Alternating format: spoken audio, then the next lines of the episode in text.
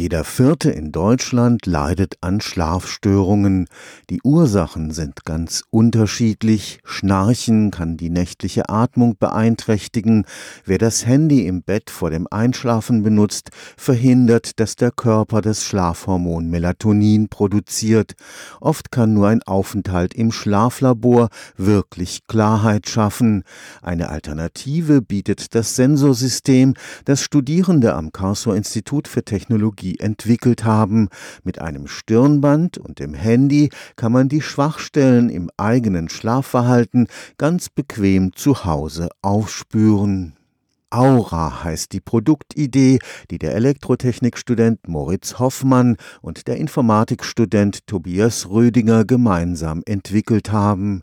Damit soll der Weg ins Schlaflabor künftig überflüssig werden. Unsere Vision ist es, diesen komplexen Prozess, wo Menschen drei Monate darauf warten, dass sie einen Termin kriegen und dann mit einer Vielzahl von Kabeln und Schläuchen versehen werden und ein oder zwei Nächte dort verbringen, zu vereinfachen. Und deshalb haben wir alle Sensoren miniaturisiert und in einem einzelnen Gerät verpackt, mit dem der Nutzer dann seinen Schlaf analysieren und verbessern kann. Und das alles zu Hause in seiner natürlichen Umgebung. Mit einem Stirnband, das wie ein Schweißband aus dem Sport aussieht und einem Atemsensor Labor lassen sich 20 für den Schlaf wichtige Biodaten messen. Zum anderen ist es dann noch ein Pulsoximeter, das heißt, wir können den Puls und den Blutsauerstoff bestimmen. Dann sind noch drei Elektroden, mit denen wir zum einen die Hirnaktivität bzw. die Augenbewegung des Nutzers bestimmen können für die Schlafphasen zum Beispiel. Und dann noch eine sogenannte IMU, das heißt eine inertiale Messeinheit, mit der wir sowohl die Schlafposition als auch die Bewegung im Schlaf ermitteln. Die Auswertung erfolgt über eine App auf dem Handy, die mit künstlicher Intelligenz arbeitet. Die Daten werden über die Nacht aufgezeichnet aufgezeichnet und erst am nächsten Morgen dann sicher verschlüsselt an das Handy des Nutzers übertragen. Und da benutzen wir dann maschinelle Lernverfahren, um die Probleme des Einzelnen zu identifizieren. Insbesondere die gefürchtete Schlafapnoe,